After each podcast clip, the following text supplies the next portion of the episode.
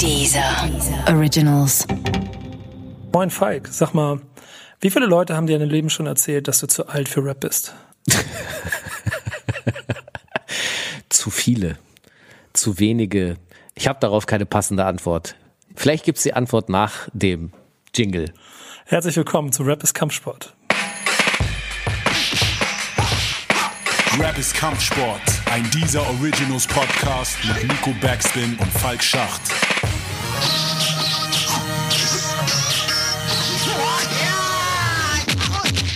Mein Name ist Nico Backspin Mein Name ist Falk Schacht. und wir beide werden ab jetzt in regelmäßigen Abständen von zwei Wochen für euch diesen Podcast hier produzieren. Er heißt Rap ist Kampfsport und ist damit Programm, oder? Absolut. Also Rap ist Kampfsport und wir versuchen ein bisschen das von diversen Blickwinkeln zu beleuchten, Fragen zu stellen, vielleicht auch mal eine Antwort zu geben, wenn wir sie haben. Wir beide machen ja recht viel. Du hast verschiedene Formate, in denen du unterwegs bist. Ich habe das ein oder andere Format, wo man mitkriegt, was ich machen kann. Ich rede mit Menschen, du redest mit Menschen. Aber wir haben in dieser Zeit sehr viel miteinander gesprochen, immer mal, wenn wir zusammen gesessen haben, bei mir im Büro oder sonst so, bei einem guten Grillteller. Weingummi. Weingummi, genau. Aber wir haben es zu selten gemacht, dass wir uns mal intensiv austauschen über das, was wir beide sehen. Denn wir haben, würde ich schon sagen, beide auch schon immer versucht, nicht nur Rap von innen zu betrachten, sondern auch immer von außen. Absolut. Also mir ging es immer darum zu verstehen, was, was hat das mit diesem Rap-Ding auf sich. Ja, das heißt, es ist schon wirklich von Anfang an, wollte ich wissen, was steckt dahinter und wie funktioniert das? Also vielleicht muss man dazu sagen, weil auch du, mein Schatz, bist ja sehr alt. Mein Bart ist auf jeden Fall grauer als deiner. Ich habe ja, ich kann ja gar nicht. Ich, ich würde mich interessieren, ob wenn du, hättest du einen grauen Bart? Äh, ja, Ja, ist der, hast du, hast du mal? Nee, du lässt ja, nie. nee, ich kann nicht. Ach, du kannst nicht. Nein, ich, ich habe gar keine Anlage dafür. Also das, was ich da habe, ist es, äh, ist es nicht wert. Färbst du Haare? Nee, Okay. Nee, die sind du? nicht grau, ne? Nee, was soll ich denn da färben, Alter? alles. Ey, es gibt eine sehr schöne Grundsatzdiskussion mit äh, drei sehr namhaften, ich nenne sie jetzt nicht großen Rappern, äh, die, mit denen ich eine Grund- Grundsatzdiskussion darüber geführt habe, ob man Bärte färbt oder nicht. Okay, was ist äh, Äh, zwei, zwei, von, zwei von drei haben gesagt nein, eins von drei hat gesagt, Bart wird gefärbt. Ist dein Bart echt? Mein Bart ist echt. Okay. Sonst hätte ich es auch synchroner gemacht. Das ist so, es gibt so zwei so Stellen, die nerven mich selber so ein bisschen. Da warte ich drauf, dass die auch noch grau Die, werden. ich wollte gerade sagen, die, kann, die könntest du dann ja färben. so ja, das partielles wäre das wär so ein bisschen ne, der Weg. Ja, herzlich willkommen in unserem Haarfärbe-Podcast. Ja, genau. Wir dürfen nicht den Faden verlieren, denn eigentlich wollen wir was ganz anderes machen heute. Genau. Aber warte, ich wollte kurz nämlich den Punkt bringen, dass ich glaube, in meiner Generation ist es eventuell stärker, wobei ich das auch immer wieder feststelle, nämlich die, die Zugangsmöglichkeiten zu dieser Kultur waren ja sehr begrenzt, alles vor Internet und so, ja. Und das Bedürfnis, das zu verstehen, weil ich wollte das ja machen, ich wollte das ja leben, das war riesengroß. Also bist du halt angefangen loszugehen, zu gucken, zu baggern und immer wieder zu verstehen. Und du hast halt viele Informationen, die ja auch widersprüchlich sind, so. Und dann hast du dir das so reingefahren und dann so, ich verstehe das nicht. Und dann hast du dich mit diesem Widerspruch immer wieder auseinandergesetzt. Und irgendwann habe ich festgestellt, eigentlich geht's mir gar nicht um Hip-Hop. Das ist jetzt ganz verrückt, aber eigentlich Ich geht's weiß, mir, geht's mir Folge darum, und ich auf, weiß jetzt schon eigentlich nicht, wo du hin willst. Doch, doch, eigentlich geht's mir darum, mich selber zu verstehen. Also wenn ich nämlich Hip-Hop verstanden habe, was ich niemals 100% werde, das ist, das habe ich auch schon verstanden. ähm, aber wenn ich dann denn da mal irgendwann das vielleicht 100% verstanden hätte, eigentlich geht's immer um mich selber. Weil durch Hip-Hop, durch den Versuch Hip-Hop zu verstehen, habe ich angefangen, mich zu verstehen. Was sind meine Probleme, Gedankengänge? Ja, ist dir zu hoch? Du, du ziehst schon eine Schnute so. mäßig. Nee, das ist sehr, sehr deep für die ersten zwei Minuten unseres Formates. Ich finde das aber sehr, Ich glaube aber, dass das ehrlich gesagt jedem Menschen so geht. dass alles, womit du dich eigentlich auseinandersetzt und beschäftigst, hat ja am Ende des Tages mit dir selber eigentlich zu tun. Du, du versuchst dich selbst, vielleicht auch gar nicht bewusst, aber dich selbst kennenzulernen. Und das Lustige ist, eigentlich, also ich, ich versuche es noch zusammenzubringen, eigentlich ist das ja die Antwort auf die Frage oder auf meine Ausführungen von, dass wir nicht nur Hip-Hop von innen, sondern auch von außen betrachten. Ja. Zeitgleich ist es aber auch im Prinzip schon die erst, das erste Kapitel von dem Format oder von der Folge, die wir heute machen wollen. Denn wir werden bei diesem Format in jeder Folge uns ein anderes, ein bisschen größeres Thema zu nehmen, das ein bisschen allgemeiner für uns im Hip-Hop-Kosmos oder im Rap-Kosmos stattfindet und über das wir mit euch dann reden wollen. In der Form, wie wir es als Person machen, aber sicherlich auch mal nicht einer Meinung sein, so wie es Das kann auch vorkommen. passiert, genau. Ja. Aber vor allen Dingen auch mal von außen betrachtet und mit ein bisschen Blick auf die alten Zeiten, genauso auf die neuen. Denn das ist auch, glaube ich, das größte Problem. Genau, wie hängt das zusammen? Ist für mich immer wieder, also ich, ich kann halt, das ist das Faszinierende, ich kann für mich immer wieder Linien ziehen aus der ganz alten Zeit, wo sozusagen die Probleme auch schon da waren und kann deshalb viel besser verstehen, was heute für Probleme herrschen. Und darüber werden wir uns austauschen und mal gucken, wo wir da landen. Das erste Thema habe ich mit der Introfrage versucht einzuleiten. Und Hast du ist sehr gut gemacht. Sehr gut. Und äh, das wird auch jede Folge so sein, dass es eine Introfrage gibt, die einer von uns bei dem anderen stellt. Es geht um den Generationskonflikt. Ja. Der ja schon zweifelsohne vorhanden ist, oder? Also wenn man mal so schnell auf 30 Jahre Deutschrap guckt, Wo ist er dir denn das erste Mal aufgefallen? Schon so ein kleines bisschen gleich Anfang der 90er eigentlich. Ein Beispiel, wenn man aus der Zeit das offenkundig ist, Tobi und Bo mit, wir drehen den Hip-Hop, wir nehmen den Hip-Hop-Begriff und drehen ihn um, dann ist Popi, äh, das hast du, glaube ich, auch mal schon im anderen Podcast auch schon mal erwähnt und so. Aber äh, also diese, diese Idee dahinter, dass es da äh, zwei verschiedene Arten von Hip-Hop gab oder dann eben von der, von der Rap-Musik und damit dann auch Hip-Hop-Kultur, wie sie gelebt wurde, war es Mitte der 90er das erste Mal so ein richtiger Konfliktpunkt, wo man ja selber für sich klar machen musste, ist man jetzt alte Schule oder neue Schule? Und ist MC René jetzt eigentlich, ist der jetzt, warum, warum wird denn der akzeptiert von der alten Schule? Warum, warum darf der dann da mitspielen und Ja, warum was Tobi macht, und Bo nicht? was macht eigentlich dieser 14-jährige Lümmel? Ja. Ich bin mir nicht sicher, aber ich glaube, ich war damals schon, entweder war ich auch 14 oder so 15, 16. Ich war wirklich genau, also das klingt jetzt so ein bisschen raus, warst du eifersüchtig ein bisschen auf, René, also dass er Zugang zum Königs, zum Königshaus hat. Nee, Respekt. Weil ich habe nämlich damals schon gedacht, okay, also für mich war MC René zu der Zeit der krasseste Rapper. Und ich habe gedacht, okay, der wird jetzt alles, alles auseinandernehmen. Der hat krasser geflowt als einige der Älteren, ja. Ja. Ja, Und- definitiv. Und dann darf der auch noch mit der alten Garde da, die sonst nichts akzeptiert. Ja, das ist so wie äh, in der Politik, wenn du, da, da gibt's ja diese These, dass wenn du einen Gegner hast, dann gibst du dem einen Posten, der Verantwortung hat auf deiner Seite und dann kann er nämlich nicht mehr gegen dich schießen. Ja, Ja, ich meine, den jungen MC René hat man wahrscheinlich auch damit gekriegt, oder? wobei, also da, der, der Konflikt kam ja dann zu einem späteren Zeitpunkt ein bisschen hoch. Ich habe lustigerweise vor ein, zwei Jahren ein Interview wiedergefunden, was ich mit ihm damals geführt habe zur Klasse von 95, wo es eben auch genau darum ging. Also diese Darum beneide ich übrigens dich, dass du Interviews zur Klasse von 95 geführt hast. Ja, das ist so schon sehr auch am Anfang. Ja, klar. Aber Und das also, Killer. Äh, Zufall auch. Ja, aber Dicker, das ist die Zeit, die kann ich ja einfach mal sagen, das ist einfach das, was mich geprägt hat. Da, da ist. Ja, mich ja auch. Ja, da sind so, und, und da war ich aber noch nicht so weit, dass ich Dinge mitmachen durfte. Deswegen, darum beneide ich dich. Okay, danke. Ich, ich kann nicht so gut mit Komplimenten umgehen, deswegen Ja. hör mal auf. Auf jeden Fall ist der dann später äh, rausgekommen, der Konflikt. Und einen Generationenkonflikt, den gab es natürlich auch schon vorher, den hast du ja auch schon in den USA gehabt, irgendwie zwischen den Block-Party-Rockern und dann kommt Run DMC rein und die haben plötzlich so einen neuen Sound, äh, also ganz roh, nur diesen Drum Machine Rap, während die äh, vorher ja noch so auf mit Liveband eingerappt haben. Und dann echt wichtiger Punkt, weil nämlich da genau das erste Mal das so hochkam, dass sie gesagt haben, wer seid ihr? Wieso maßt ihr euch das an? Und dann gab es plötzlich diese Unterscheidung in Old School und New School. Und da kommen eigentlich diese Begrifflichkeiten her. Und lustigerweise kannst du daran auch schon absehen, es geht in diesem Generationenkonflikt sehr viel tatsächlich um Alter, also das Glück der oder Pech der frühen Geburt und so ein Scheiß und wo du dich aufhältst. Aber guck mal, es gibt da in meinen Augen sogar zwei Arten von Generationskonflikt. Der eine davon ist ja eigentlich eher, dass es dieses grundsätzliche Thema sind. Ich beschreibe dir eine Szene. Ich habe Fußball gespielt, war mit 18 in der Kabine, hochtalentiert, habe mit den Alten zusammengespielt und habe mit den 30-Jährigen, warst hochtalentiert. ich war hochtalentiert und habe mir den, hab Was mir, ist dann passiert? Sorry, das Ja, möchte genau. ich jetzt wissen. Und dann, dann habe ich, habe ich nicht, habe ich, war ich nicht die, den Mumm gehabt, das Probetraining bei Werder Bremen wahrzunehmen, das mir angeboten wurde. Schade. Ja, genau. Es Ey, aber sonst würden wir hier nicht am Tisch sitzen. Aber ich will dich nicht von deinem Punkt abbringen. nee, wunderbar. Aber das gehört ja zu der Geschichte dazu. Und dann sitze ich da in der Kabine mit 30-Jährigen, Ja. die über Fußball, eigentlich haben wir eine Verbindung. Wir sind in der gleichen Welt so ein kleines bisschen. Aber wir waren 800 Meilen voneinander entfernt, was unser gesamtes Mindset, was unser, unsere Leben, unsere Welt, unser, vielleicht auch der private Austausch, alles drumherum. Fußball auf dem Fußballplatz, 90 Minuten, das hat uns verbunden. Ansonsten hatten wir nichts miteinander zu tun.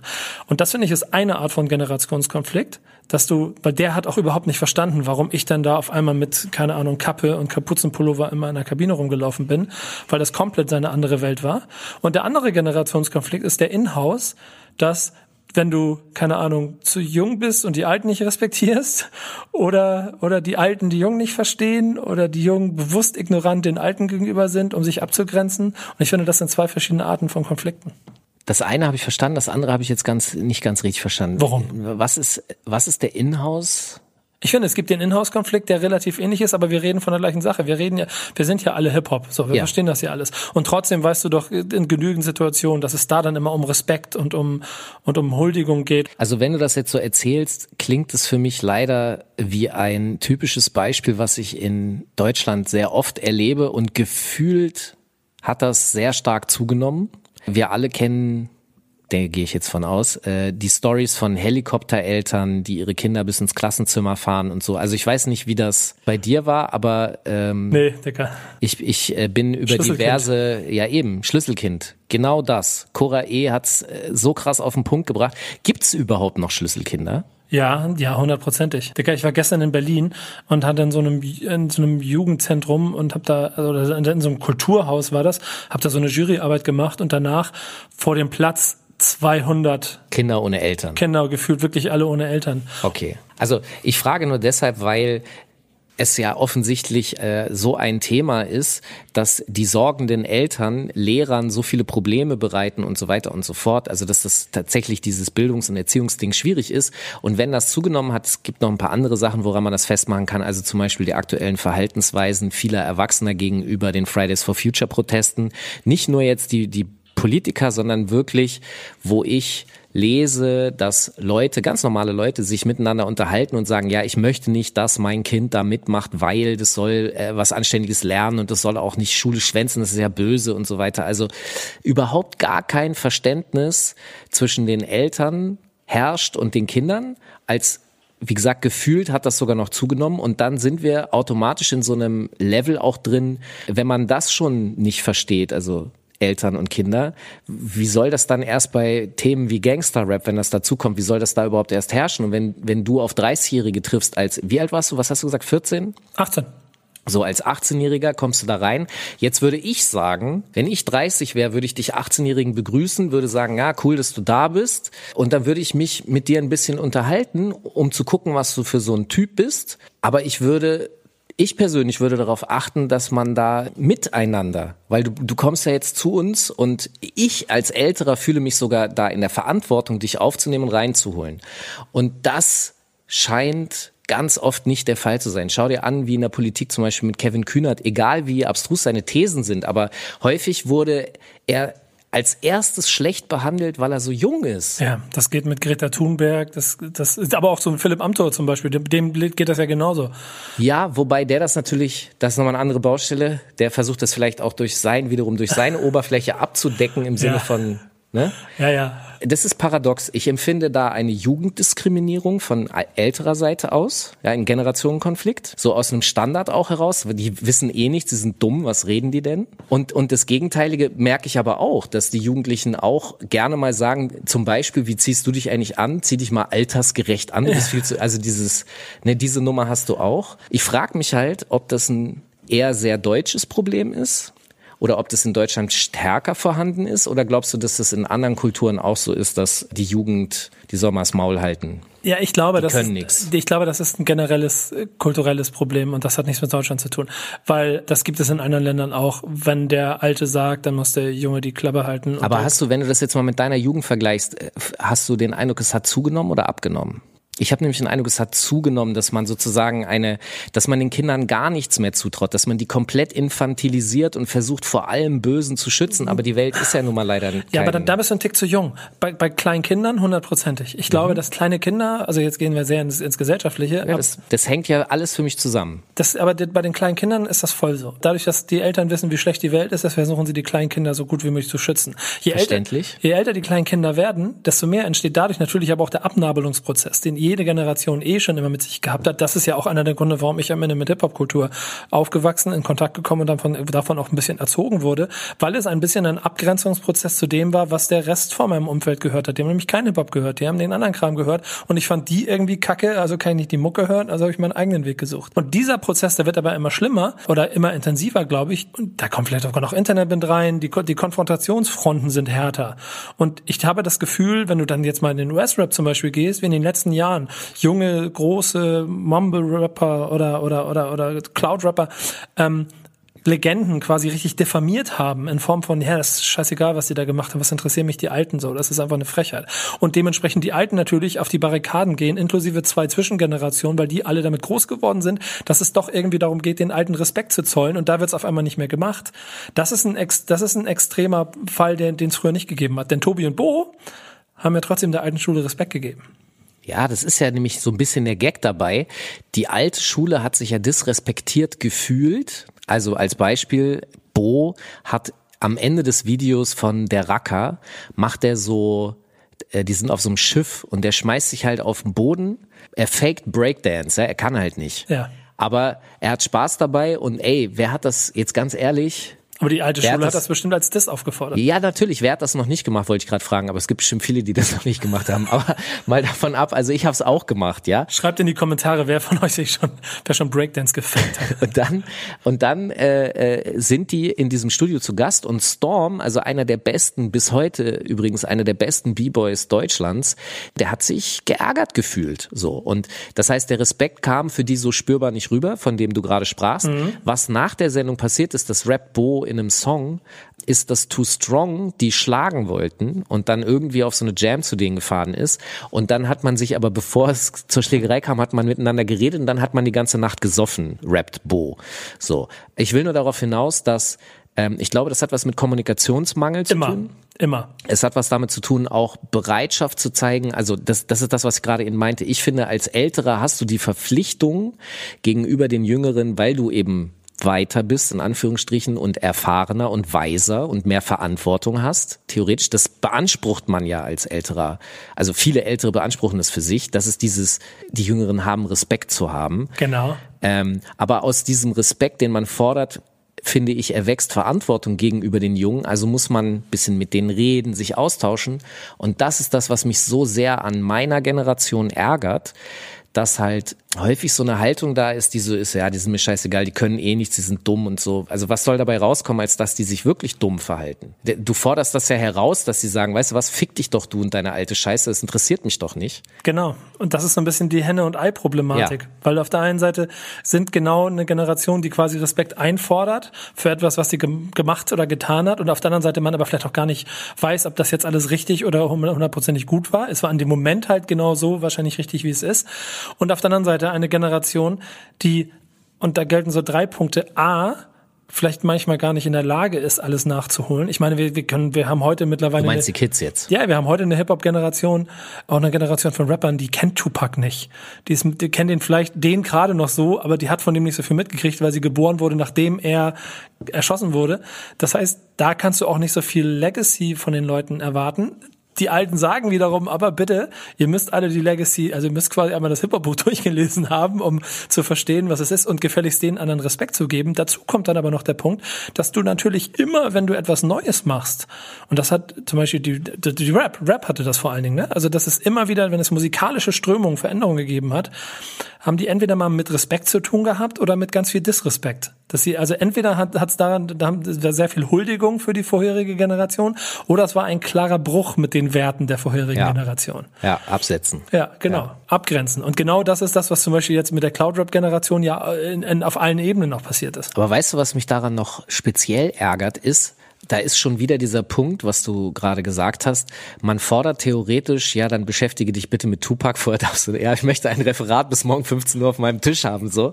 Und, aber andersrum ist es ja jetzt nicht so, dass diese Älteren, die ich da sehr oft sehe, die sich da betätigen, ich sehe die jetzt nicht irgendwo im Club sich den modernen Scheiß reinfahren, weil das ist etwas, was ich auch für mich gelernt habe, um zu verstehen, wo eine Musikwandlung herkommt oder wie andere Musik eigentlich funktioniert, muss ich sie echt erleben. Das heißt, ich muss vor Ort Ja, dahin krass. gehen und ich muss das spüren und diesen Lifestyle in der Sekunde mitmachen, weil sonst sitze ich halt bei mir zu Hause in meiner Komfortzone und habe was völlig Fremdes, ist ja klar. Also das heißt, ich muss mich zu dem Fremden hinbegeben, damit es mir überhaupt, also ich muss mich annähern, damit es sich mir annähern Und kann. das ist aber genau ein richtig schmaler Grad, ne? Weil, guck mal, wir, ich würde schon sagen, dass wir beide durch unsere Arbeit und so lange dabei zu sein, auch A, die Chance hatten, ziemlich viele Generationen mitzumachen. Ja, ich bin bei dir, ja, Genau. Ich finde das sehr, sehr gut und sehr, sehr wichtig auch.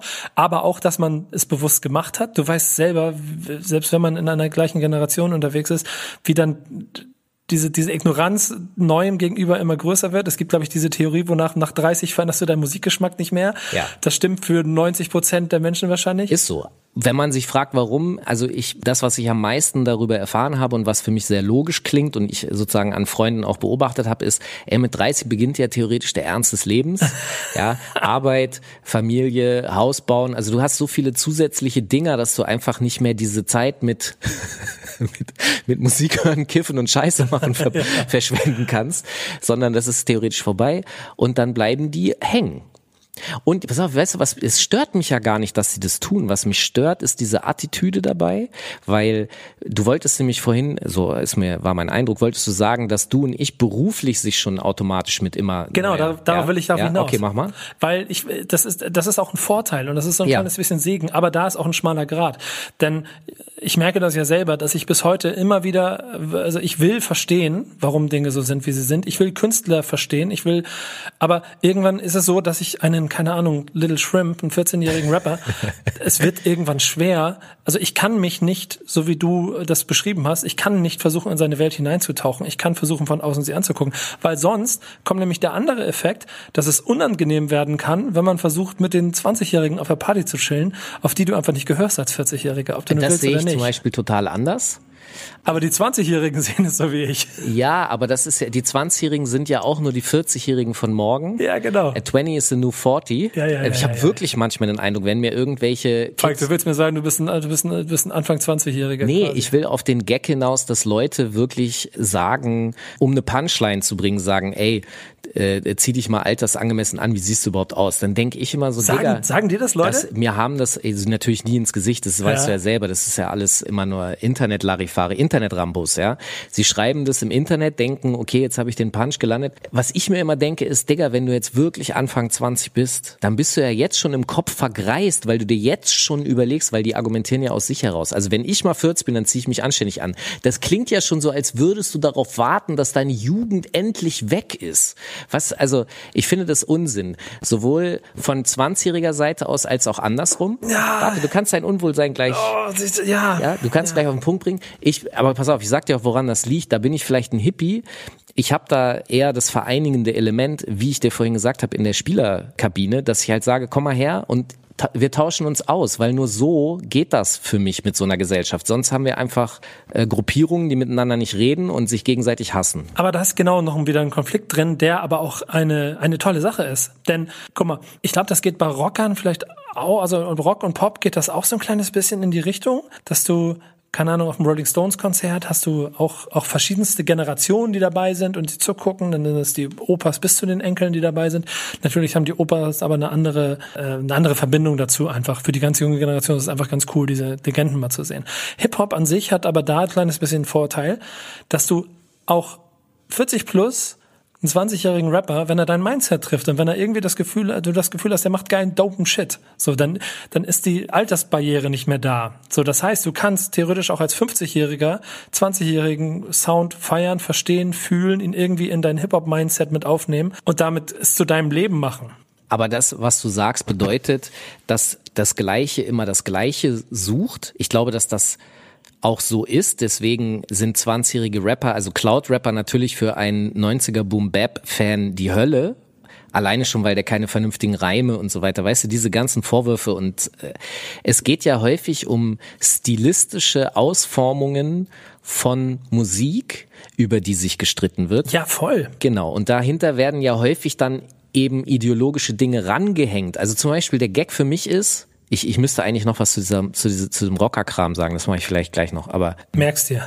ja, ist schwierig. Ich sag gleich Rocker. Also der, der, der Punkt jetzt bei den Kids, nimm mal El Guni, nimm Juicy Gay. Ich habe von denen Kram auf meiner Facebook-Seite gepostet und habe damit offensichtlich viele Leute getriggert, die mir dann erzählt haben, äh, was du postest da Scheiße, das ist jetzt ein paar Jahre her, ja? Genau. Äh, du postest da Scheiße, was ist, was soll das? Und die, die, die machen Rap kaputt und Sülze. Und ich denke mal so, sorry, die sind stilistisch jetzt vielleicht nicht dein, deine Tasse T. auf jeden Fall haben die sich darüber aufgeregt. Und was ich dann denke, ist, sorry, aber äh, El Guni hat ein äh, mehrere AKAs, die Boom Bap Mucke gemacht haben. Juicy Gay hat sich Kellerkind genannt und hat Boom Bap gemacht. Das heißt, die haben das gefressen, die sind mit groß geworden, die haben da Respekt. Und jetzt machen sie stilistisch was anderes. Wieso reicht das schon aus, um sie also von mir zu trennen? Weil das sind ja 20-Jährige, die sich die, die dieses ganze Ding gefressen haben, was sozusagen meine Jugend ausmacht. Wie kann ich die denn ablehnen? Nur weil sie jetzt Autotune benutzen und die falsche Mucke machen? Genau, weil Aber die Ideologie wird immer mit dr- drangehängt. Weißt du, die machen Hip-Hop kaputt, das ist nicht mehr meine. Nein. es ist nicht mehr dein Hip-Hop, genau, das ist nämlich das Thema. Rocker. Pass auf, die Rocker, äh, das ist nämlich ein sehr interessantes Phänomen. Du hast ja ähm, dort die Tendenz der Klassiker. Ja, das heißt, äh, die Led Zeppelin äh, und so weiter, die, auf die sich alle einigen, du trägst die T-Shirts, du hörst auch die Mucke noch, die 40 Jahre alt ist. Jetzt stell dir das mal bitte vor, wenn es schon ein Problem für einen 20-Jährigen ist, sich mit Tupac zu beschäftigen, ich habe das habe ich auch mit Biggie und so weiter dass ich, wenn in deiner Redaktion habe ich mal einen jungen Mann getroffen. Wir nennen jetzt keine Namen aber äh, ich habe den getroffen und der äh, wir haben uns unterhalten und der meinte so ja ich interessiere mich auch für 90er Rap und so. Ich so echt cool ja was hörst du denn so? Äh, ja so äh, Mob Deep.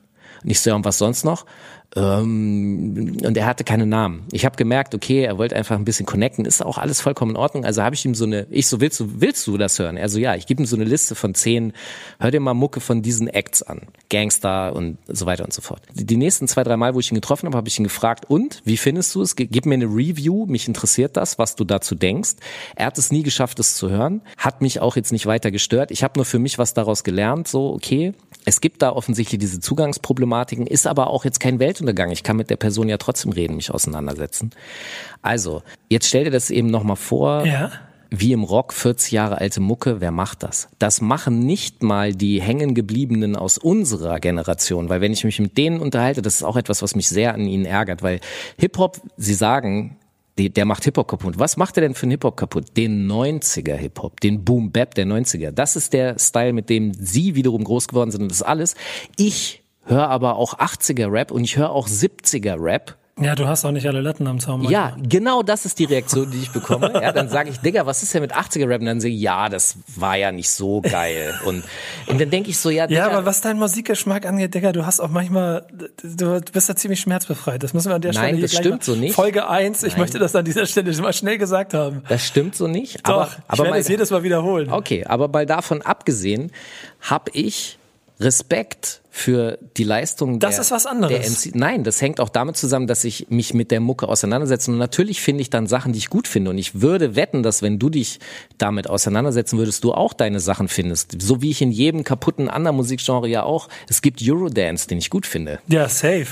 Ach so, Ja. der Eurodance ist okay, ja? Ja, das ist das Popschwein in mir, von dem ich oft rede. Das ist Ach da so, und getriggert. wo ist das 80er-Schwein in dir und das 70er-Schwein? Ja, das habe ich ja auch so ein bisschen. Bei dir habe ich immer nur das Gefühl, dass du manchmal Sachen per se gut findest, einfach nur weil es anti ist. Oh Nico, das hast du mich schon mal privat sogar gefragt, ob das so ist. Du erinnerst dich, als wir letztens. Auto gefahren sind? Und jetzt, das ist das Format, um das jetzt mal zu klären. Okay, also nein, ich habe kein Interesse und keine Lust, mich zu inszenieren mit etwas, was nicht, wo ich nicht wirklich hinterstehe. Das äh, langweilt mich und bringt mir auch nichts. Also, die, wir stehen auf Schultern von Riesen. Die ersten Riesen waren in den 70ern und 80ern. Die Musik, die die gemacht haben, ist genauso Hip-Hop. Und der Gag ist ja theoretisch, dass Trap-Mucke stilistisch, also gewisse Ähnlichkeiten aufzuweisen hat mit 80er-Rap, den die 90er-Rap-Typen ja kacke finden. Und deswegen, es ist halt eine, eine stilistische Frage und nicht so sehr eine, also sie machen eine groß ideologische, persönlich, eigentlich ist es eine persönliche Frage. Weil ja Hip-Hop ist ja deine persönliche Entscheidung. Und wenn sich jemand dazu definiert und jetzt kommt halt dieser 20-jährige Juicy Gay und definiert sich plötzlich zu elektronischem Ja, Zeug, ich- nee. dann, dann, äh, dann sind wir ja nicht mehr eins. Nee, wir können trotzdem eine Familie sein. Ja, da, da ist aber so ein entscheidender Punkt, dass wir gerade quasi aus Rap heraus, also Hip-Hop, also die Begrifflichkeiten sind immer diese, dieser, dieses Schwammige. Ja. Denn wenn wir rein von Rapmusik reden, dann ist es vollkommen richtig, es entwickelt sich und das ist dann wie Popmusik, die sich einfach irgendwann verändert. Erst, erst war es diese, diese Synthi-Drums und dann sind Ja, wir Fox in den sich 80er halt. Jahren. Ach so, darf ich kurz noch bei Rock, jetzt überleg Ja. mal kurz. Rock hat sich stilistisch natürlich in über, keine Ahnung, 75 Jahre oder wie viel sind es jetzt, natürlich sehr ausdefiniert. Es gibt sehr viele unterschiedliche Aber Varianten, aber am Ende des Tages, und da werden mich jetzt die Rocker verkloppen, weil ich habe mich mal mit einem Rocker darüber unterhalten, habe dem das gesagt und der so, nee, das kannst du nicht sagen. So, okay. Schöne Grüße. Es gibt halt nur, ja, er war von Sportfreunde Stiller, egal. Also es gibt nur Gitarre, Bass, Schlagzeug und Gesang. Das ist total lustig. Ich habe original genau das gleiche mit einem äh, von einer anderen großen. Äh, Die, die, den du jetzt nicht nennen willst. nee, will ich jetzt nicht nennen. Okay, ich glaube, es war der Gitarrist von äh, Sportfreunde Stiller. Grüße raus. Genau das gleiche Gespräch, genau die gleiche Tatsache, was, dass es ein Skandal ist, wie ich das behaupten kann. Ja, ja, ich weiß. Ey, mir ist auch klar, dass Faith No More irgendwann mal einen Synthesizer benutzt hat. Und natürlich, äh, vielleicht habt ihr auch die letzte Kornplatte mit Dubstep gehört oder vielleicht war es auch die vorletzte, ich weiß es nicht. Ich will nur sagen, die Basis von Rockmusik ist genau, das sind diese vier Instrumente. Und ich Ja. glaube, das kann auch keiner abstreiten. Und die Ausdefinierung dieser vier Instrumente hat natürlich über 75 Jahre stattgefunden. Und ich sehe jetzt nicht so krass viele neue musikalische Entwicklungen innerhalb des Rocks. Ja, wo, wo, klar, wenn man dann einen- Synthesizer dazu holt oder so, ist, ich verstehe, aber von der Basis her ist da nicht so viel. Und jetzt vergleich das mal mit Rapmusik. Rapmusik kann fucking alles sein, weil die, die Basis, der Kern ist ja eigentlich Rhythmus und Sprechgesang. Und der Rhythmus kann all, alles sein und deswegen, und jetzt, jetzt wenn, was ich jetzt sage, wird schon wieder vielen äh, True Schoolern aufstoßen. Deswegen ist natürlich Casper auch Hip-Hop und Kraftklub. Das ist Rhythmus mit Sprechgesang. Ja, es ist Indie-Rock oder Es ist- Amerikaner Ey, oder ist dir mal aufgefallen, dass wir bei der ersten Seed-Platte und bei der ersten Deichkind-Platte branchenintern richtig so ein bisschen Arg Argumentationsketten aufbauen mussten, warum man das jetzt zu Hip-Hop zählt. Und nee, Echt? Seed nicht. Seed ist ein Stück. Ist die Peter Fox-Platte, ist das eine Hip-Hop-Platte? Nee, das ist doch eine Pop-Platte. Ich kann mich noch ganz mit genau... wem hast du da branchenintern diskutieren Ja, ich habe keine Ahnung, ich, ich muss jetzt keine, keine Namen aufzählen von vor zehn Jahren, aber ich kann mich an das, ich kann mich an das Gefühl noch sehr gut erinnern, dass es äh, auf jeden Fall Diskussionsstoff darüber gegeben hat, ob das da hinein definiert werden darf. Was heute überhaupt nicht mehr passiert, denn ich glaube, die Grenzen sind so weit aufgebrochen, wenn du allein siehst, dass, keine Ahnung, Afro-Trap drei Jahre lang Welt-Hip-Hop auf links gedreht hat, jetzt kannst du davon ausgehen, dass in zwei Jahren jeder auf dieser Welt Latino, äh, irgendwelche Latino-Joints da drin haben wird. Ich hoffe nicht. Doch, ich weiß auch schon einen Künstler. Ich, sag, ich, ich würde jetzt einen Namen nennen, aber das mache ich unter uns, äh, von dem ich safe sicher bin. Okay, Das heißt, du sagst ihn jetzt hier nicht. soll ich ihn sagen? Ja, mach doch mal. Nico Nuevo. Ja. Ich bin mir hundertprozentig sicher, wenn der nicht zu viel falsch macht in seiner Karriere, dann wird der 100% erfolgreich. Dann hat er irgendwann eine Platinplatte. Also hätte ich jetzt auch nicht so viel Zweifel. Weil der genau diesen, der trifft genau diesen Zeitgeistkern da, der sich gerade aus Amerika so im, in immer größeren Wellen hier rüber schiebt. Jetzt fangen auch die ersten Deutschen damit an, die Franzosen klingen langsam so. Das ist, ist erschreckend. Das ist allerdings das andere Extrem, was mich ein bisschen nervt, was heißt nervt, was ich schade finde, ist ja, dass wie viele, ich nenne das jetzt mal Mikrogenres haben wir kommen und gehen sehen und äh, die können sich aber nur schwer halten. Meine These dazu wäre, wenn, nee, muss ich anders erzählen. Ich war beim Kumpel, der macht Beats. Er zeigt mir so seinen, hier macht seinen Rechner an, drückt so eine Keyboard-Taste hier so. Ich so, ja, was ist jetzt? Geil, ne? Ich so, ja, was ist daran jetzt geil? Ja, das ist äh, der- der Bass von Skrillex. Das damals war so Bro Step gerade das große Thema. Ich so, wow, okay, cool. Und jetzt? Wo ist denn dein Bass? Wo ist denn dein Style? Und das ist tatsächlich so ein bisschen ein Problem, da du dir halt wirklich aufs einfachste äh, irgendwelche Drums von dem und Type Beats und all so ein Krimskrams. Das heißt, alles von Kansas City bis Kirgisien klingt halt potenziell gleich, weil dieser 16-jährige kirgisische Bedroom-Producer auf dasselbe zugreifen kann wie der Kansas Ja, City Motherfucker. ja. Und das ist halt so, niemand ist gezwungen, etwas Eigenes zu entwickeln, dadurch es voranzutreiben. Und wenn es nach zwei Jahren auch schon sofort, das ist ja sowohl bei Trap als auch bei Dubstep habe ich das gesehen, nach zwei Jahren sofort in der Werbung gewesen. Bei diesem Bro-Step war das auch bei Britney Spears, die hat sofort solche Sachen in ihren Songs drin gehabt. Schwierig. Ich breche das sofort ab, weil Mach das, mal. weil das nämlich dann schon eher wieder ein Sound, äh, Soundthema Es ist. hängt aber zusammen. Wo ist da der Generationskonflikt? Also, wenn du, der Generationenkonflikt, den, den ich sehr hart spüre, besteht ja zwischen oft äh, äh, Boom-Bap-Fans von, Ja, dann lass von mich- früher und, und äh, Autotune. Autotune ist so ein Riesenthema. Aber dann gehe ich da davor noch einen rein, weil Ja. das, der, der entscheidende Faktor, den in meinen Augen vielleicht auch die Generation, und deshalb, das ist das, ich muss jetzt wieder fünf Minuten zurückspulen, an den Punkt kommt von vorhin, ähm, dass ich ge davon gesprochen habe, dass wir mit Rap auf der einen Seite und Hip-Hop zwei Begrifflichkeiten haben, also eine Kultur und eine, und, und, und eine Musik. Art, die es hier anders machen als im Rock oder im Pop oder so, damit umzugehen. Denn der Rap an sich, der entwickelt sich, genau, da sind wir bei dem, was du beschrieben hast. Der zweite Punkt ist aber der, dass diese Hip-Hop-Kultur, das heißt die Werte, vielleicht auch die Stigma, die, die, die, diese Elemente, an denen sich eine ganze Generation festgehalten hat, die dann ja natürlich irgendwann zur Seite gebrochen sind, weil es im Prinzip eher um Unity, Peace, Love and Having Fun und so geht. Also mehr um, um ein Mindset, um ein, um ein Lebensgefühl, um ein, um ein Community-Gedanken, der im Prinzip Hip-Hop in sich trägt und damit wichtiger ist, als jetzt, ob jetzt in der Mitte einer breakt und einer an der Wand irgendwas malt, den aber dieses Gefühl geben soll. Und der ist ja immer so ein kleines bisschen wie so, wie, wie so, wie so diese Schokoglasur auf dem Rap-Kuchen. So. Und wenn es dann irgendwann einer kommt und sagt, nee, ich mache jetzt den Schokokuchen ohne Glasur, dann ist es gleich gegen die alte Generation. Und dann verliert auch dieses Gefühl von each one teach one, mit dem die alle groß geworden sind, weil der Junge, der will einfach nicht mehr hören und jetzt macht auch noch ganz andere Musik und außerdem gibt er keinen Respekt an meine Leute. Aber das ist, also es tut mir echt leid. Ich verstehe das, ja, weil ich komme daher. Ich war auch so. Ich halte das aber für nicht zielführend und nicht vernünftig, weil ich verstehe das Bedürfnis, sozusagen sich abzugrenzen, auszugrenzen und so weiter. Und es gibt genügend Menschen und Gruppierungen, von denen ich mich sehr gerne abgrenze. Gar keine Frage. Aber weil jemand Autotune benutzt und in einem anderen Rhythmus und andere Drums benutzt, ist der ja nicht per se mein Gegner. Das heißt ja im Umkehrschluss, was du gerade gesagt hast, das bedeutet, ich akzeptiere in meiner Generation, in Anführungsstrichen, nur diejenigen, die genauso sind und denken wie ich. Das heißt, jeder, der ein bisschen anders ist und wo, wo ist der Spielraum für diejenigen, die anders sind, sich weiterentwickeln und du hast das mit der Glasur gemacht. Wieso kann ich diesen anderen Kuchen nicht auch mal versuchen zu probieren, zu appreciaten und das ist doch das große Problem unserer Zeit, dass wir uns zurückziehen in irgendwelche Blasen, in Komfortzonen, wo nur die sind, die eh den, das sagen. Also wo ist Inspiration? Wo ist Herausforderung? Ich, ich, ich sehe das nicht. Es ist eine ziemlich langweilige Gleichmacherei, die sogar verlangt, dass ich mich normativ gleich verhalte, ohne dass da was passiert. Das ist, sorry, aber das war für mich nie Hip-Hop. So ist Hip-Hop für mich auch nicht ausgelegt, sondern es war immer das Aufregende. Da kommt jemand und macht etwas anders als alle anderen. Jetzt verlangen die sozusagen untereinander, dass wir immer nur das Gleiche. Das ist doch, das widerspricht sich für mich eigentlich. Ja, äh, gilt dann aber auch für eine aktuelle Ja, guck dir das, das Szene. kannst du ganz groß ziehen auf, sorry, ich ziehe das ja immer auf die Gesellschaft, aber das ist ja genau das Problem, so mich bereichern andere Leute, fremde Kulturen. Ich will das ja genau. Ja, genau. Genau. Und wenn ich mich aber dazu mache und sage, das hier ist festgesetzt, das ist meine Kultur und alles andere muss jetzt vor der Tür bleiben, ist nicht für mich der vernünftige Mindstate.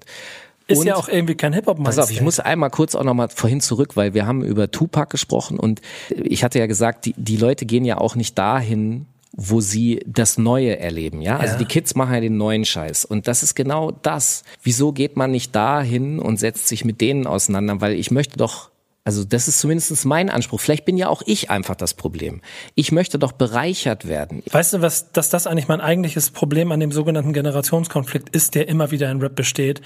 Auf beiden Seiten. Das auf der einen Seite, und ich stehe ja, ey, ganz ehrlich, selbst in der eigenen Redaktion und auch in der Szene, in der wir uns befinden, stehe ich irgendwo immer in der Mitte. Ich stehe irgendwo zwischen Leuten, die mir von der einen Seite des Raums rüberrufen, wie kannst du mit diesen anderen, mit den Schmuddel, Schmuddelkindern überhaupt gemeinsam da im Raum alles, sitzen? ja. Die, die Schmuddelkinder sagen, was, was hast du mit dem zu tun? Der ist doch gar nicht richtig Hip-Hop. Jeder hat Die seine sind ja gar nicht mehr relevant, die sind doch alt. ja, oder auch einfach so generell total irrelevant. Und es geht nicht um Alt und Jung gerade. Es geht sogar auf gleicher Ebene erstmal darum, dass es so viel verschiedene Punkte gibt, an denen äh, Leute die, die Relevanz oder die Irrelevanz von einer, von einem, von einem Künstler oder von einem Sound so ab- absprechen wollen. Ja, mir fehlt das Wort gerade am Ende von dem Satz, den ich gebaut habe.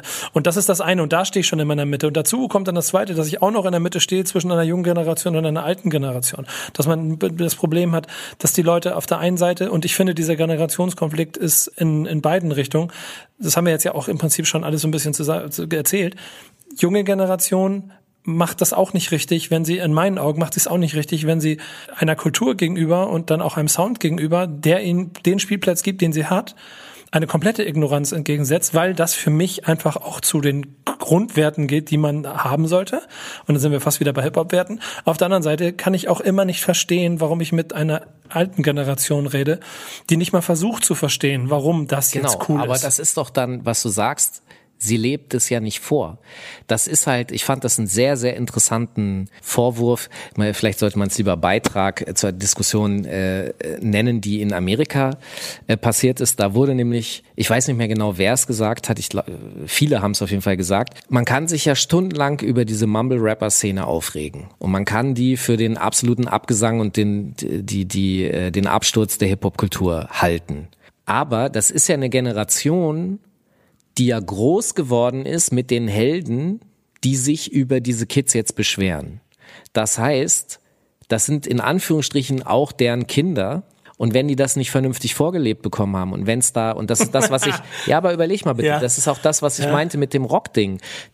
Guck mal bitte irgendwie eine Rockband raus, die äh, sich irgendwie sagen würde, ja, Led Zeppelin ist scheiße oder so. Black Sabbath oder so. Du wirst sehr wahrscheinlich niemanden finden, weswegen da tatsächlich ein, ich übertreibe jetzt mal, ein 80-Jähriger mit einem 20-Jährigen saufen kann, weil sie sehr viele musikalische ähnliche, ne, weil der Respekt über die Musik da ist. Das findest du in unserer Kultur nicht. Und unsere Kultur ist Kampfsport. Es ist immer gegeneinander. Es ist immer Abgrenzung. Ich kann das alles nachvollziehen. Nichtsdestotrotz ist es also muss man sich dann, wenn man zu dieser alten Generation gehört, die sich über die Jungen wundert, beschwert und die Kacke findet, muss man sich nicht wundern, weil wir eine Kultur vorleben und viele, die vorgelebt haben, die das äh, herausfordert. Ist doch logisch. Ab Abgrenzung das ist ein ganz geiles Beispiel. Das ist mir gerade so ein bisschen aufgefallen, dass, guck mal, äh, ältere Generationen Hip-Hop, also Rapmusik dann auch damit äh, quasi für sich weiterentwickelt haben und die Kunst daraus gemacht haben, die sie gehabt, äh, gemacht haben, weil sie sich abgrenzen wollten, ganz am Anfang von Mainstream, Ja. dann von vielleicht anderen Sounds, was individuelles Einfaches zu schaffen. Zeitgleich hat sich innerhalb der ganzen Rap-Szene dann aber ein Automatismus entwickelt, dass diese Abgrenzung da geführt haben, dass einfach die Mehrheit der Menschen sich auch mit abgrenzen wollten, man da zur Mehrheit geworden ist und man heute im Prinzip auf der einen Seite da ist, wo Rap immer hin wollte, dass endlich alle verstehen, dass es die coole Abgrenzungsmucke ist, die aber nur Aber, aber jetzt wollen sich alle 90% abgrenzen. Das ist halt, ja, aber das ist, das, Das ist das Bescheuertste. das, ja, aber das ist genau auf den Punkt. Aber dann ist doch andersrum eigentlich wiederum der alte Sack, der mir jetzt wieder erzählt, okay, aber früher war alles besser und die heute machen das kaputt, weil ich, der grenzt sich jetzt ja wieder ab. Ja, der soll doch froh sein. Das ist so, du hast, du hast an der Autobahn äh, rechts die Abzweigung genommen und alle fahren auf der Autobahn Ja. weiter und du stehst da hinten auf dem Sandweg und wunderst dich, Guck mal, warum die sich ärgern, ist ja auch nur, und da, da sind wir ein bisschen auch bei Hip-Hop-Medien, die ärgern sich natürlich darüber, dass ihre Inhalte nicht mehr sichtbar dargestellt werden auf den Plattformen, die sie lange gelernt haben. ja. So, weil da natürlich sehr viel von dem Inhalt drin ist, von dem aktuellen Kram. Und ähm, die gehen halt nicht mehr dicken. Die gehen halt auch, die, vielleicht haben sie auch keine Zeit dazu, das wird mich, ne, das haben wir ja vorhin schon drüber gesprochen. Alte oder neue Generation? Die alte Generation geht natürlich nicht mehr dicken. Sie müsste es heute wieder so wie früher. Dann gab es irgendwann die eigenen Medien, da fand der eigene Sound statt. Und in diesen eigenen Medien ist jetzt plötzlich Mero. Und das ist halt ein rotes Tuch. Und deswegen ärgern die sich natürlich. Ich glaube, dass das ein Teil mit ist. Und wenn wir bei diesen Medien sind, haben wir noch eine andere Problematik, weil natürlich wird innerhalb der Hip-Hop-Szene, die Hip-Hop-Szene ist größer, als sie selber weiß, dass sie ist. Das ist für mich eine große Erkenntnis, weil, warte, warte, ich bring's auf den Punkt. Wir sind, also du, ich und, und eigentlich sehr Deutschland sind sehr East Coast geprägt und aufgewachsen. Woran liegt das? Das liegt daran, dass ein Hauptteil der Hip-Hop-Medien in Amerika in New York war. Dementsprechend hatte natürlich New Yorker Rap einen sehr kurzen Draht und konnte sehr viel stattfinden und damit einen Stil definieren. Das war ja aber bei weitem nicht alles. Und Down South Rap zum Beispiel wird ja, wurde ja in Deutschland immer sehr stark gehatet, weil keine Lyrics, kein Style, wacke Beats, wacker Style, was ist da los? Das ist nicht echt, weil echter Hip-Hop kommt aus New York.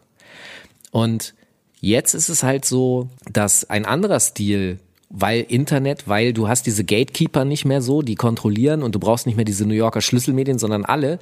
Jetzt hast du plötzlich einen anderen Style, der sich durchgesetzt hat, ist natürlich ein Frontalangriff auf diese Lyricist groß gewordenen Menschen, die dann keine Akzeptanz dafür haben, dass jemand rappt, äh, der nicht 2005-fach Reime auf den Punkt bringen kann.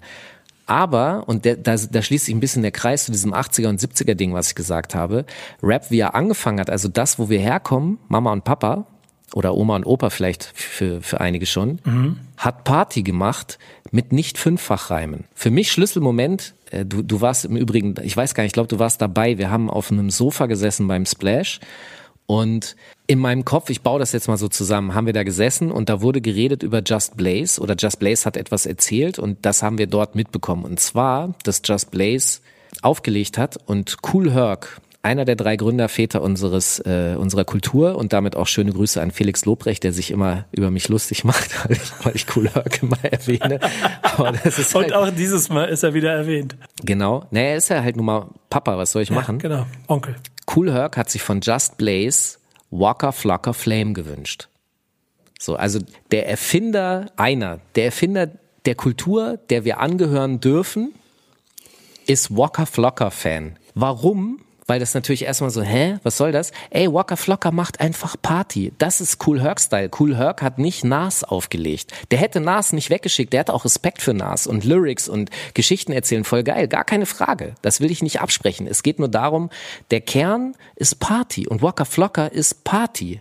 Ich glaube, das ist ganz interessant, wie du das beschreibst. Ich glaube, das auch bei mir über all die Jahre dazu geführt hat, dass ich eigentlich nie einen Generationskonflikt hatte, sondern immer zwischen den Welten hin und her gehen kann und das auch schon immer konnte und das auch mal weitergehen kann. Ich kann das auch, du darfst, du weißt das selber, du darfst das jetzt nur nicht, also man darf da nicht zu tief mit äh, denjenigen einsteigen, die das nicht abkönnen. Ich muss nee. jetzt nicht eine halbe Stunde über Bocker Flocker mit jemandem reden, der den hatet. Das macht halt keinen und Sinn. Und ich, ich finde halt auch, an bestimmten Stellen darf man auch nicht zu viel versuchen, eine nächste Generation zu seinem eigen zu machen. Da bin ich wieder dabei. So, du darfst nicht versuchen, genauso cool zu sein, so wollen wie deine Kinder. Ja, aber das, sorry, ich, das ist so ein Satz, den verstehe ich schon gar nicht. Machen das Leute? Bestimmt. Ja, aber das ist doch Quatsch sei doch einfach du selber. Das genau. sagst du doch deinem Kind auch. Genau, ja. genau, genau, genau. Und ich glaube, dann funktioniert's auch, weil du echtes Interesse. Ja, genau, genau, das stimmt nämlich, weil du nämlich vorhin so oder eben so schön gesagt hast, ja, natürlich bin ich auch irgendwie East Coast geprägt, so. Aber ich habe mir ist das mal aufgefallen. Ich, ich habe mal auf irgendeiner Fahrt, ich, ich mal in einem Format geht's ja so, mache ich hier ähm, das das Mixtape meines Lebens für dieser, treffe ich ja. mich mit Künstlern. Und dann müssen die das immer zusammenstellen. Und dann hat mich irgendwann mal mein Redakteur gefragt, wie auf einer Rückfahrt aus Berlin, wie wäre denn dein Mixtape deines Lebens? Und dann ist mir einfach aufgefallen, dass das A ein Kessel buntes ist und B gar nicht so viel East Coast, viel mehr West Coast und Frankreich und so, was weiß ich. Und da bin ich wieder ein bisschen bei dem Konflikt, der zwischen den Generationen steckt, was ich jetzt schon zweimal gesagt habe, zwischen Rapmusik an sich und Hip-Hop-Kultur an sich, was man in dem Punkt, glaube ich, voneinander trennen muss, um diesen Konflikt auch zu lösen.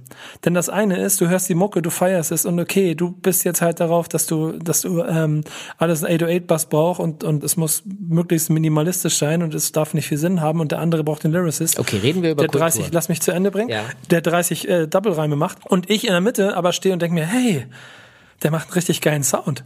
Das ist ein richtig geiler Song. Und ey, ey das krasseste ist gerade die letzten Sachen so, wenn ich mir, wenn ich, ich kann mich, erinnere mich voll daran. Wenn, dann höre ich, höre ich mir irgendeine Playlist durch, dann höre ich Trippy Red und denke mir, geiler Song. So und danach höre ich Gangster und rappe das mit. So und, und dann. Das ist auch kein Widerspruch. Nee, überhaupt nicht. Aber für die Leute ist das ein Widerspruch. Dann gehe ich zu, keine Ahnung, Kollegen und zeig denen irgendwie, wenn, wenn Buba irgendwo so mit so einem afrikanischen Zupfinstrument, so ding, ding, ding, ding, ding, ding, ding, und so ein ganz minimalistisch klassischen Beat darunter und so ein bisschen darüber singt und ich denke mir, geiles Ding, Alter. Und die gucken mich so an wie so, Dicker, was ist los mit dir? Du hast Hip-Hop verraten oder was weiß ich. Aber okay, pass auf, das ist ja die stilistische Frage, über die wir jetzt schon auch sehr viel gesprochen haben, die ich, wo ich glaube, dass das, also das ist auch etwas, was mir sehr stark auffällt in, in den letzten Jahren. Es geht halt sehr viel um Oberfläche, also um diese Styles. Und Menschen können sich sehr schwer von der Oberfläche lösen und tiefer gehen. Ähm, aber schieben wir mal die Oberfläche beiseite und gehen mal tiefer in dieses Kulturelle.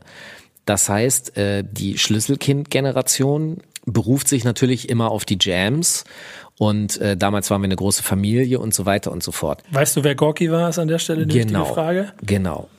Und das ist so ein bisschen für mich der Generationenkonflikt im Generationenkonflikt, weil da habe ich für mich einen Konflikt mit meiner Generation, weil ich mir sage, es gibt aber bestimmte Gründe dafür. Also warum gab es zum Beispiel die Jams, wo, das wird ja immer gesagt, alle äh, Elemente des Hip-Hops zusammen waren. Warum ist das so? Der Grund dafür ist natürlich in den 80ern und frühen 90ern, dass ein einzelner Rapper in einer Stadt gar nicht in der Lage war, genügend Leute zu mobilisieren, um eine Veranstaltung finanziell irgendwie tragbar zu machen.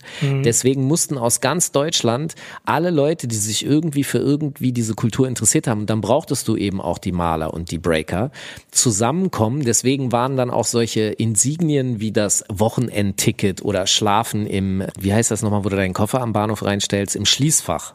Schlafen im Schließfach am Bahnhof. Hast du das mal gemacht? Nein. Ich auch nie. Aber ich äh, kenne Leute, die mir das erzählen, so und ich will nur sagen, dass das ergibt sich dann natürlich. Also Bahnfahren und das Ticket ist plötzlich natürlich sehr, sehr logisch, weil es sehr wichtig ist, weil du sonst nicht zu diesen Jams kommst. Heute können einzelne kleine Rapper in einzelnen Städten 200, 300, 400 Leute ziehen. Natürlich brauchen die kein Breaken und kein Graffiti mehr. Dementsprechend macht man aus einem Umstand, also etwas hat dich gezwungen, etwas zu machen. Du findest das natürlich schön, ist ja klar, so hier sind alle meine Freunde, wir sind alle gleich, wir sind alle auf Augenhöhe, das ist toll. Aber äh, dass das nicht mehr so ist, dafür ist ja nicht Juicy Gay als Rapper verantwortlich, sondern dass das ganze Ding größer geworden ist. Und das kannst du aber jetzt, es wird ja ihm vorgeworfen, theoretisch. Er verrät die Hip-Hop-Kultur, das ist nicht mehr meins und äh, diese Gemeinschaft, das Soziale, ja, das hängt aber eben mit diesen äußeren Umständen zusammen. Und wem willst du das jetzt vorwerfen? Du, du wirfst es der falschen Person vor. Das ist so ein bisschen, wo ich mir wünschen würde, dass mehr Einsicht herrscht, dass man sagt, ja, okay, das ist das eine. Und das andere, wenn du jetzt die ganze Hip-Hop-Kultur nimmst mit diesen vier Elementen, da, so wie du und ich das beigebracht bekommen haben, das hat sich ja irgendwann auch mal jemand ausgedacht.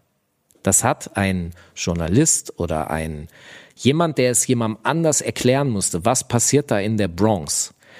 Der hat das dann zusammengebaut, weil in Realität, wenn du dich damit auseinandersetzt, Graffiti gab's vorher, Rap, ich habe das jetzt bis in die griechische Antike zurück, Battle Rap, bis in die griechische, in der Battle Rap Folge reden wir darüber, äh, bis in die griechische Antike zurückverfolgt. Es gibt alles war schon vorher da. Es kommt nur irgendwann in der Bronx zusammen. Die machen das da halt. Die haben sich ja selber keine Gedanken darüber gemacht. Und irgendwann wird Anfang der 80er das zusammengebaut, schwappt nach Deutschland und die Kids nehmen das auf und sagen, ja, yeah, das ist mein Ding, aber ist doch logisch, dass sich das auch weiterentwickelt. Und das wiederum kann man jetzt ja nicht den Fans von Mero vorwerfen. Den kann man ganz andere Sachen vorwerfen, wenn man das mag. Aber, aber nicht, dass er die Hip-Hop-Kultur kaputt macht. Die war vorher schon kaputt.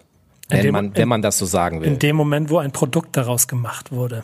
Ja, das ist auch so ein, als, als hätte jetzt, also in der Sekunde, wo Cool Herc angefangen hat, Kassetten aufzunehmen, hier zweite Mal jetzt erwähnt. Felix, wir machen mal so einen Counter. Bing! Schöne Grüße. Auch von mir. Ähm, Cool hör, cool hör, cool hör. Ja.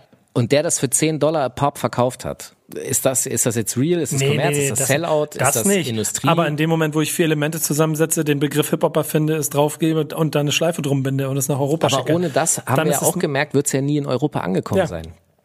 Das ist dann Fluch und Segen zugleich. Aber dann ist doch das, auch klar, wenn das, das kann doch irgendwann auch mal, wenn es künstlich kreiert wurde, kann's, fällt es irgendwann wieder Voll und auseinander. ganz. Ja, aber wie kann ich mich denn dann daran so fest, also ich kann doch, das macht mich, wenn ich darüber rede, macht mich das richtig aggressiv. Weißt du, was ich meine? Weil Leute Ja. äh, äh, einen Schuldigen suchen. Findest du dann aber eigentlich, dass man, also findest du, man sollte Respekt zollen? Willst du Respekt für Ja. deine Arbeit haben? Mir ist das scheißegal. Also ich sag dir kurz warum. Ja. Weil ich weiß, dass das, was ich mache, ist, äh, entspricht weitestgehend meinem persönlichen Standard, das, was ich will. Standard. Und dann reicht das. Ob das jetzt andere auch so sehen oder nicht, davon mache ich mich nicht abhängig. Sehr gut. Punkt. Aber findest du, man sollte den Alten Respekt zollen? Nicht, weil sie alt sind. Pass auf, generell bin ich, ich auch das finde ich ganz lustig, da bin ich letztens auch wieder missverstanden worden. Generell. Woran liegt das, dass du immer missverstanden wirst? Ich glaube, weil viele Menschen ich glaube, dass wir äh, unterschiedliche Gedankengänge haben und das glaube ich allerdings auch. Und ich habe auf jeden Fall Schwierigkeiten, die zu vermitteln. Und, aber Falk, deswegen aber bin ich hier. Ich, deswegen so, bin ich hier, mir. um dir jetzt dafür zu sorgen, dass die Welt da draußen versteht, was du eigentlich Hast sagen du einen Mediatorkurs? Ja, das ist quasi hier. Das Geil. Ist, also in Wirklichkeit ist das auch ein Mediator. Also für dich ist es ein, ich mache hier quasi. Geil. Ich habe einen Zweitjob jetzt. Und wenn ich jetzt zurückkomme auf, auf den, äh, was war deine Frage? Hast, hast du den Faden noch? Nee, ich habe den nicht mehr. Ich Sehr gut, ich habe so viel gesammelt, dass du den Faden verloren hast. Erstmalig. Ich habe Stunde dafür gebraucht, um mich da hinzukriegen. Ich habe das in deinen Augen immer gesehen, wie du noch gekämpft hast und ja, die Botschaft in meinem wolltest. Kopf irgendwie. Was Ja. hat er jetzt nochmal gesagt? Es ging, es ging um Respekt Um den den Respekt Alten fürs Alters, gegenüber. genau. Also nicht per se, weil jemand alt ist. Oder anders gesagt, generell habe ich einfach erstmal jedem Menschen Respekt gegenüber, weil ich das für normal halte. Das sind Und grundlegende Hip-Hop-Säulen übrigens. ja, Für mich ist dann das ganz klare Hip-Hop-Säulen. aber für mich sind das auch normal gesellschaftliche Gründe. Ja, aber der, der Aber- Punkt, der Punkt, ja, genau, aber der Punkt ist für mich so ein kleines bisschen, dass man bestimmte, also sagen wir so ein bestimmtes, so, eine kleine Liste an Mindset, so, dass, dass du greifbar machen möchtest. Das ist für mich Hip-Hop. Dieses Mindset, dass, dass da Respekt dazu gehört. äh, äh, Ja, das ist ja der. Gag. Wenn, wenn, ich, man hat mir das auch so beigebracht, ne? R.E.S.P., C.T. Ja. und so. Es gibt ja nicht umsonst die ganzen Songs und so weiter, wo auch darüber gesprochen wird und gerade auch. funktioniert ja auch. Nein, das ist ja der Punkt. In den ersten zehn Jahren gefühlt oder in den ersten 20 Jahren gibt's unglaublich viele tatsächlich so Respektslieder, wo Respekt eingefordert wird. Auch dieses Bum Rush the Show von, von äh, Public Enemy, dieses ich trete jetzt die Tür ein und bin in der Rock'n'Roll Hall of Fame, weil die kriegen Respekt und ich nicht. Ich will Respekt, ich will Anerkennung. Ja, Dicker, I am aber- somebody. also ist das ja, heißt, du bist auch todesgenervt davon, wenn DJ Name It irgendwie äh, plus 40 Tour-DJ von irgendwelchen Hip-Hop-Veteranen sich auf einem Live-Gig 25 Minuten nimmt, um den 30 gestorbenen Rappern Nein. immer Rest in Peace, Nein, nein. Big L, Rest in Peace. Nee, nee. Spread mir, love. Mir, mir geht es, das ist der Punkt, wo der sich schließt, ist, dass das, was ich fordere, muss ich verdammte Scheiße auch geben. Wenn ich die ganze Zeit Respekt einfordere, muss ich ja selber auch mal Respekt geben. Und das, äh, das äh, ist ja in der Hip-Hop-Kultur gerne die, die sich eben oft über Abgrenzung definiert und sagt, du bist wack und wir müssen uns jetzt battlen und so, diese Competition-Kultur, da ist ja oft nicht Respekt. Aber genau das ist das Element, das fehlt. Und das bringt eigentlich den gesamten Generationskonflikt super auf den Punkt. Der Respekt, den Respekt geben, nicht ihn fordern, sondern ihn geben. Genau, das ist der Punkt. Aber das gilt dann für beide Generationen. Ja, natürlich. Es ist, es ist keine Einbahnstraße, fucking nochmal. Es ist so, und aber anders sogar. Ich finde, weil, das habe ich vorhin schon gesagt, der Ältere hat mehr Verantwortung. Ich verlange von den Älteren, dass sie ihre Verantwortung gegenüber den Jüngeren wahrnehmen und den ersten Schritt machen. Dafür seid ihr doch auch älter und lockerer. Und ich, ja, da geht man drauf zu und sagt, hallo, was geht ab? Das heißt, Falk, du musst auch den ersten Schritt machen. Das tue ich die ganze Zeit und Ich auch. Äh, zumindest, ja, natürlich, du tust das doch genauso. Ich mache es zum Beispiel so, dass wir bei uns in der Redaktion für Praktikanten, habe ich irgendwann vor Jahren mal, mehr aus einem Spaß heraus eingeführt, dass es einen Hip-Hop-Fragebogen gibt, den jeder...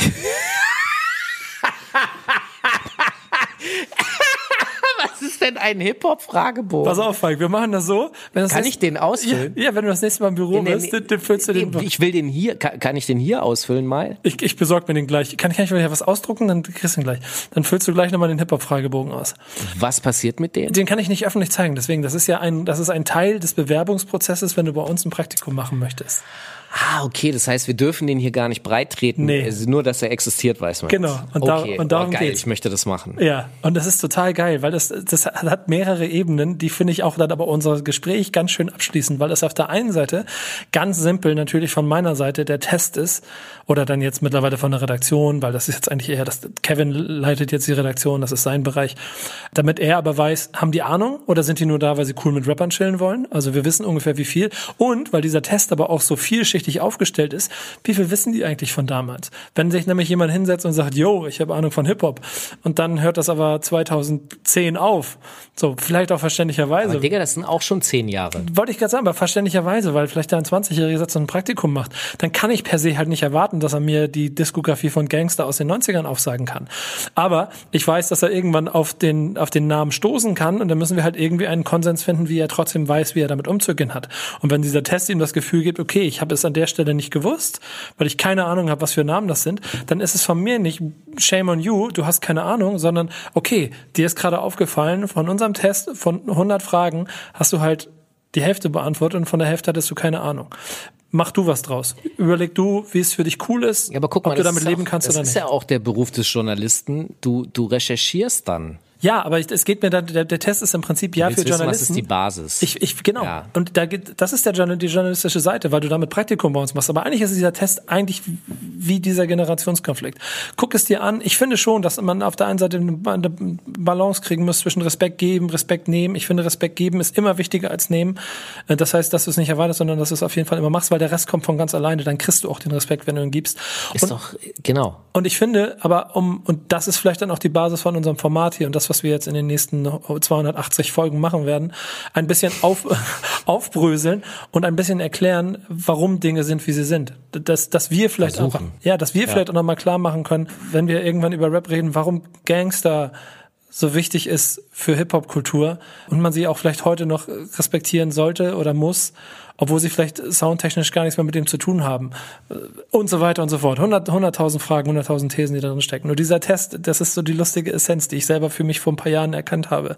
Wir geben den einfach an die Leute, den, der ist auch nur bei uns im Raum, den kriegst du nirgendwo anders, so, da musst du immer durch. Jetzt wisst ihr es, wenn ihr bei uns zum Praktikumsgespräch kommt, ihr werdet kotzen, aber dann wisst ihr, ob ihr Hip-Hop kennt oder nicht. Und selbst wenn ihr Hip-Hop nicht kennt, guck mal, das ist auch so ein Punkt. Ich habe ja gar kein Problem.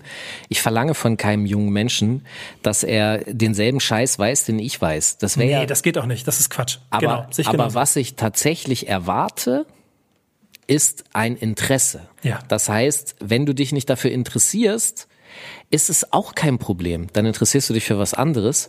Mach einfach.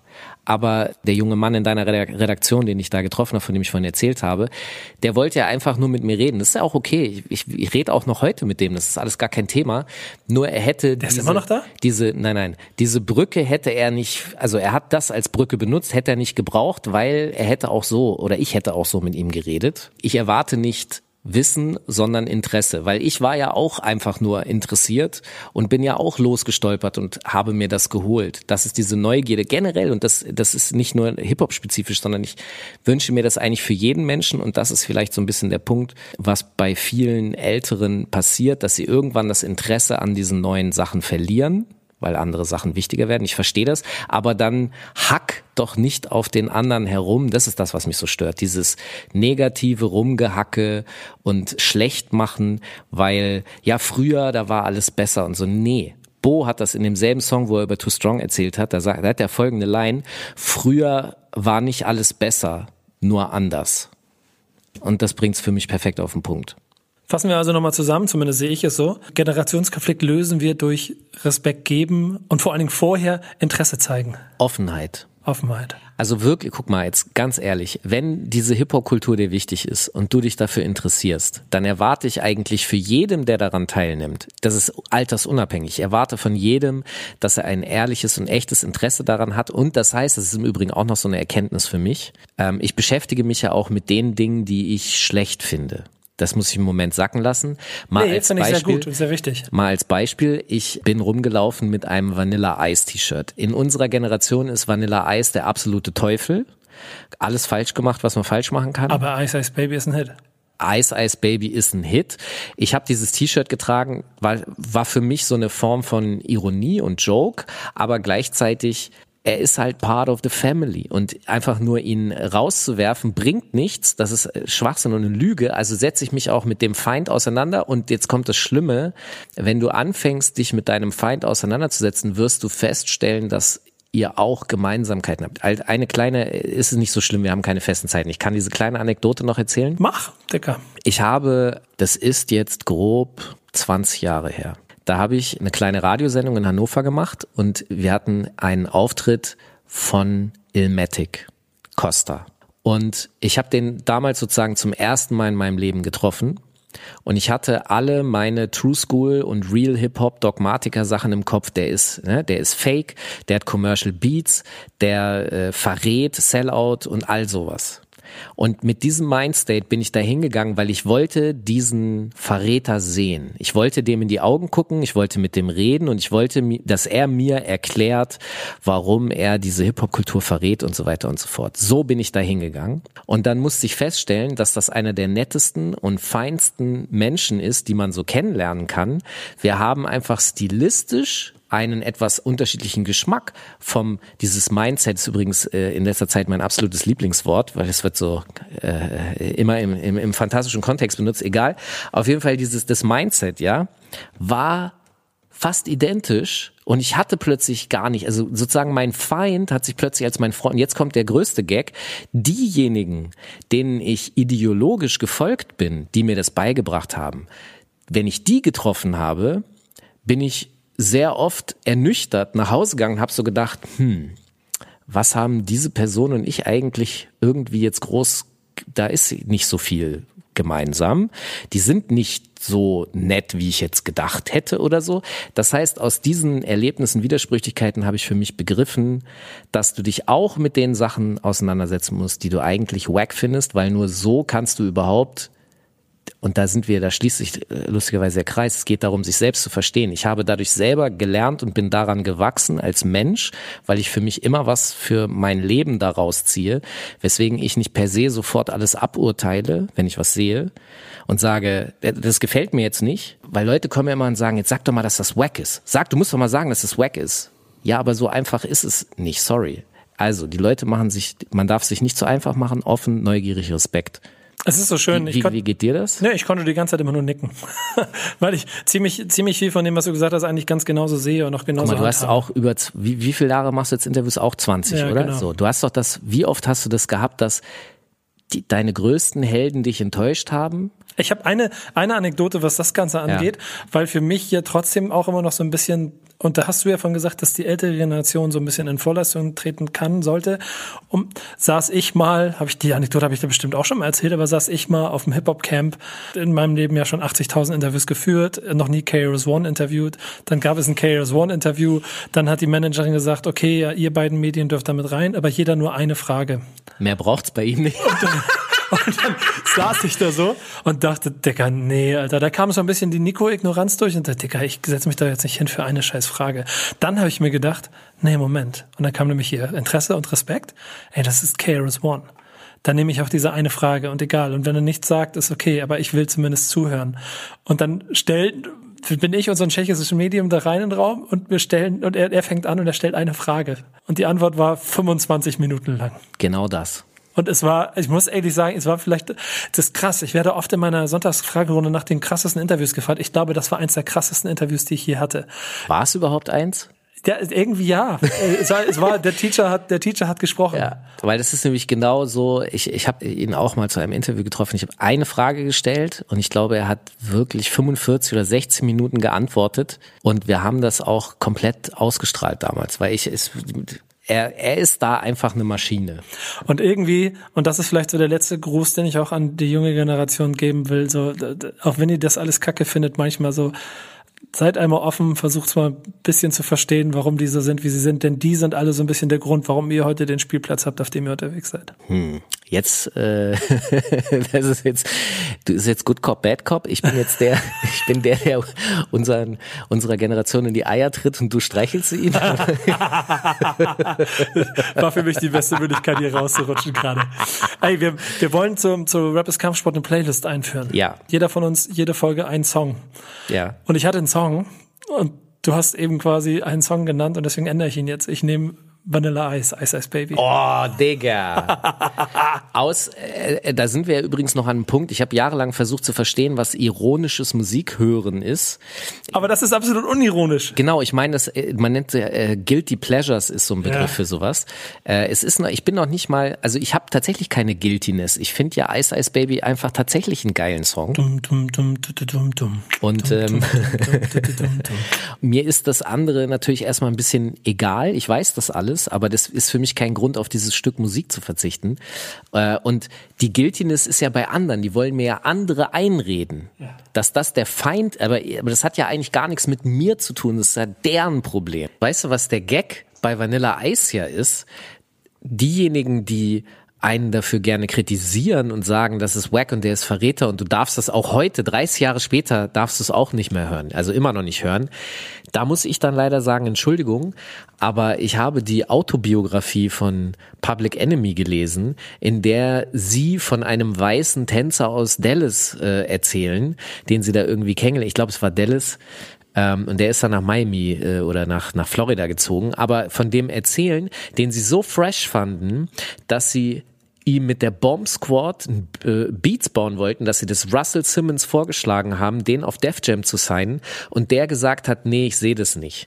Da ist das ist das wird kommerziell nicht erfolgreich. Das heißt, wenn Russell Simmons in seiner R&B Ader äh, äh, das nicht abgelehnt hätte, dann hätten wir einen ganz anderen Vanilla-Eis. Und heute, ich würde wahrscheinlich deshalb dann kein T-Shirt zwingend davon tragen, weil es nicht so amüsant ist wie das, was jetzt dabei rauskam. Aber das ist dann so die Hintergrundstory. Und äh, wenn wir äh, über Realness reden, na, jetzt haben wir was zu quatschen. Komm auf den Punkt, ich will einen Song okay. haben. Also du hast Ice Ice Baby gewählt, das finde ich sehr gut. Ich habe mir einen Song rausgesucht, der eine Zeile hat, die ich finde hier ganz gut passt und die eine, die auch schon seit, ich glaube, über 25 Jahren sehr viel zitiert wird, sehr bedeutend ist, ganz viele aber, ich glaube, von der jungen Generation gar nicht kennen. Und zwar Rakim in the Ghetto, da gibt es die Zeile, cause it ain't where you're from, it's where you at. Das kannst du, das ist ein sehr gutes Tattoo-Motiv, finde ich übrigens. Ich glaube, oh das, ich glaube, das, okay, ich das tätowiere ich dann mir. Dann nehme ich jetzt einen anderen Song. nee, gute, gute Idee, dass den Spruch tätowiere ich. Aber mir. es ist, es bringt tatsächlich das Ding auf den Punkt, dass in diesem Generationenkonflikt sehr viel darüber geredet wird, woher man kommt. Das ist auch Ja, okay. ja. Aber wenn man da nicht mehr ist, dann muss man sich darüber Gedanken machen über hier und jetzt und heute und einfach nur Vorwurfshaltung. Ich, ich bin schon wieder der Eiertreter, ne? Äh, sorry, möchtest du mit versöhnlichen Worten raus? Nee, ist okay. Ich will nur, dass du auf den Punkt kommst. Ich will die Folge beenden. Tschüss. Danke. Das war's. Rap ist Kampfsport. Beim nächsten Mal geht's weiter hier mit Falk und Nico. Bis dahin, macht's gut. Ciao.